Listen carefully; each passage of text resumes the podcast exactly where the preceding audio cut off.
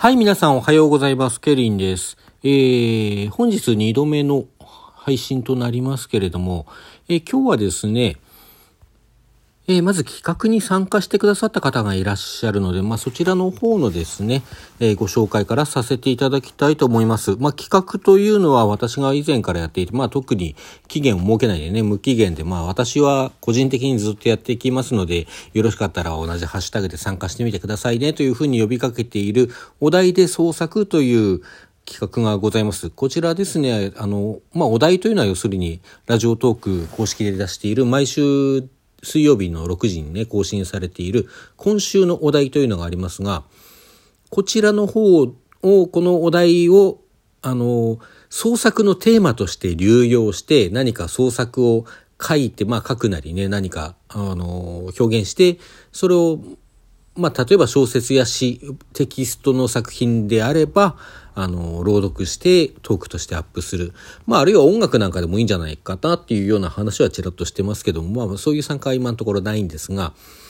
このお題で創作にですね、あの、参加してくださった方がいらっしゃいましたので、ちょっとご紹介だけね、させていただきます。えー、流れさんとおっしゃる方ですね。10年前の先ほどといと読んでよろしいんでしょうかね。一作昨日という、あの、そういう番組を、えー配信していらっしゃいます。でね、この参加作品の方が、見えないすべてが目にしみるより、あ、よりだね、見えないすべてが目にしみる、3透明よりということで、あのートークをアップされておりまして、まあもちろんあの、後ほどですね、概要欄の方にリンクを貼っておきますので、ぜひあの、飛んでいって聞いていただきたいんですけども、あの、こちらですね、実はあの、今回のために書かれた、あの、短編というわけではなくて、以前に書かれた長編の一部で、まあ、ちょうどテーマにね、合致するものがあったので、そちらを朗読してアップしたという形だそうです。あの、聞いてみたんですけどね、あの、なかなかおも、まあ、面白かったというか、あの、まあ、もちろん長編の一部であるという部分はあるんですけれども、まあ、一つのエピソードとしてね、完結しておりますし、まあ、あの、それ単独で聞いても十分面白いものでした。一方で、その、やっぱり前後があることがいろいろな描写や何かから伺われるので、あの、長編の方もですね、えーこちら流れさんの番組の方にあの、リンクがありましたので、あの、そちらの方に飛んでいただくと読むことができるようです。ちょっと私もまだ読めてないんですけれども、ちょっとじっくり読ませていただきたいなと思っているところでございます。あの、まあ、そういうことですでにですね、お便りをあの差し上げているところですが、改めてここでお礼を申し述べさせていただきます。流さん、ご参加どうもありがとうございました。よろしかったらまた今後もですね、あの、まあ、今回のようなあの長編の一部でちょうどよかいいからということで読んでいただいても構いませんし、あの、どのような形でもね、参加していただくと大変嬉しく思います。あの、これお聞きの皆さんもですね、ぜひあの、気軽にパパッと参加していただければなと思いま思います。あの詩なんかでもねちょっと三文あの簡単なこう二言三言とかでもあの作品として成立するようなこともあると思うのでねそんな形でもいいかと思いますので何かしら創作と言えるようなものであればまあラジオトークなんでね映像作品は難しいかと思いますがあの先ほどちらっと言いましたように音楽作品なんかっていうこともあり得るのかなというふうには思っていますんでねあのそういう形での参加もぜひぜひお待ちしております。はい。えーそれとですね、えーお便りをいただいておりますので、そちらのご紹介とお礼をさせていただきますね。えーっと、まず、花見正さんからお便りいただきました。どうもありがとうございます。えー、炎上と僕も好きです。バッハももちろん好きです。えーこちらはですね、あの、先日トークを上げました、SF バッハ理性と感性とかなそんなような話タイトルだったと思いますけどもそちらのトークの方にくださったお便りかと思います。まあね、あの、炎上との話、そちらのトークで私もしてるんですが、まあ、たくさん読んでるわけでは、あの、決してないんですけどね、あの、むしろ読んでる冊数は少ない方なんですけども、今まで読んだ作品について言えば、あの、結構好きですね。まあ、バッハもね、すごく詳しいかというとそうでもないんですけども、まあ、聞くのは好きで、そこそこ聞いたりはしております。あの、まあ、花見正さんの方ですね、あの番組もなかなかあの面白くて、先日もリンク貼らせていただいておりますけれども、あの、ちょっとずつですね、聞かせていただこうと思っているところです。今後ともよろしくお願いいたします。えー、ギフトもいただいてますね。美味しい棒いただきました。どうもありがとうございました。えー、それともう一件ですね。こちら、すこやすみさん。スコーン大好きやすみさんから、えー、いただいております。えー、っと、まあ、まず読み上げさせていただきますね。こんばんは。画面越しの飲み会拝聴しました。想像しなかったラストで、おーっとなりました。ラスト付近の苛立ちが伏線だったのかな、などと思いつつ、ケイリンさんのショートショートはいつも話の前やその後、いろいろと想像させられます。また、以前の配信で炎上父さんのお話をしていらっしゃいましたね。私は死者の帝国、これはペンです、を読みまして、特に後者で、作者の頭が良すぎて理解できない、えー、目がバッテンになった絵文字と、ぐるぐるっとした絵文字ですね、となりました。えー、ニコニコして冷や汗をかいている絵文字がついてます。えー、が、SF にもいろいろな楽しみ方、読み方があっても、あっていいのだなと思いましたので、これからもくじけず SF に手を出していこうと思います。これからも朗読や推し語り、思考など、様々な配信楽しみにしておりますということで、すこやすみさんからもね、美味しい棒とともにいただきました。どうもありがとうございました。えーと、まず画面越しの飲み会は、あの、先週の金曜日にそれこそ撮りました、えー、今週のお題のによるね、お題トークの方の、あのーお題トークというかお題で創作ですね。そちらのご感想ということでどうもありがとうございます。あの、楽しんでいただけたなら本当に幸いです。あの、前後をですね、いろいろ想像させられますということなんですが、まあね、あの、特にやっぱりごくごくごく短い作品を書いておりますのでね、その、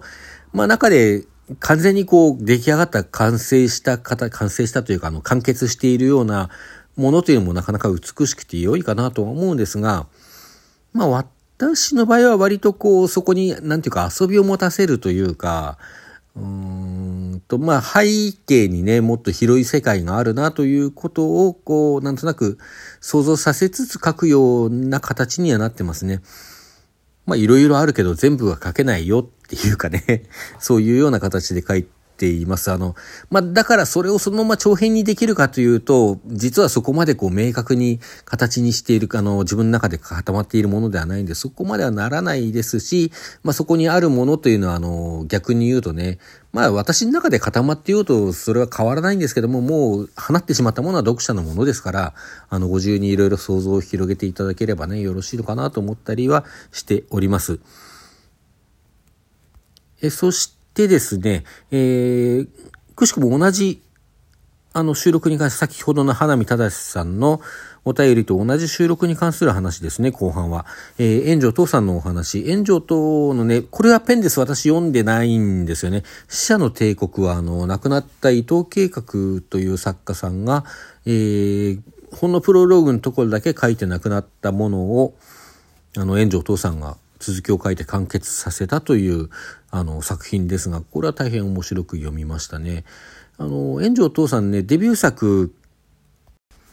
まあそういう名前、名前っていうかね、肩書きで呼ばれている作品が実は2つあってですね、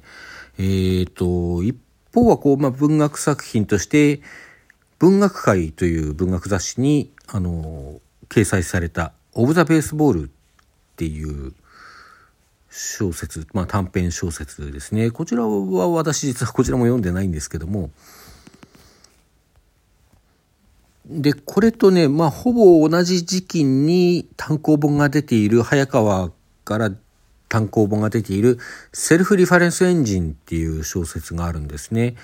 こちらもまあ同じような時期でどっちがデビュー作ってなかなか難しいところで、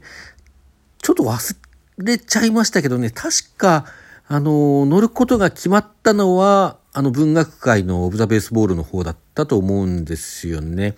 で、セルフリファレンスエンジンっていうのは、こちらの当時あった、まだあるのかな？あの、小松左京賞っていう、まだあるわけないか。小松左京ご本人が、あのー、ご存命だった頃に、あの、小松左京が選ぶ賞っていうことで出てた小松左京賞っていうのがあったんですけども、あのそちらに応募したんだけれども、まあ、船外で、なんか早川に持ち込んだら、いや、これむちゃ面白いじゃんっていうことで、あの本になることになったっていうね、そういう経緯だというふうに伺ってますね。まあ、だから当時は読んで知ってたんですけど、ちょっとうろ覚えです。でね、このセルフリファレンスエンジンの方私読んでるんですけども、これがね、まあ連作短編で、特にこう最初の方にある短編はね、あの独立して読みます。で、は？何が言いたいの？みたいな感じで難しくないんですよ。決して難しくないんだけど、これは何が言いたいの？っていう感じの話が結構続いて、じゃあそれは何を意味していたのかっていうか、だんだん後半に行くに従って、明らかになるような、わけがわからなくなっていくような、そういうちょっと不思議な連作集なんですけども、大変面白く読みましたね。私は結構好きなんですよ。特になんかね、箱をこう一日に一回、こう回転させていくっていうだけの話があってね、あの辺の話はすごく好きですね、実はね。まあ、そういうなんかちょっと人を煙に巻くような、うーん、まあ、本人にそういう気は実はないのかもしれないんだけど、実はね、私なんかから見るとそういう風な感じに見えるところも炎上等の魅力の一つかなというふうには思っていますね。まあ、それだけに死者の帝国はね、なんか真正面から書いてて、やや意外でした。あと、炎上等について言えば、今、ゴジラ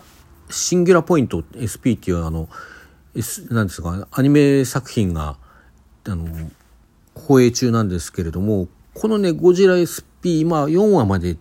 ネットフリックスで見れるのかな？テレビ放映はまだ3話までかな？えっ、ー、と、ネットフリックスの方はちょっと先に配信されてるんですけども、これがね、実に面白いです。今のところすごく面白いと思う。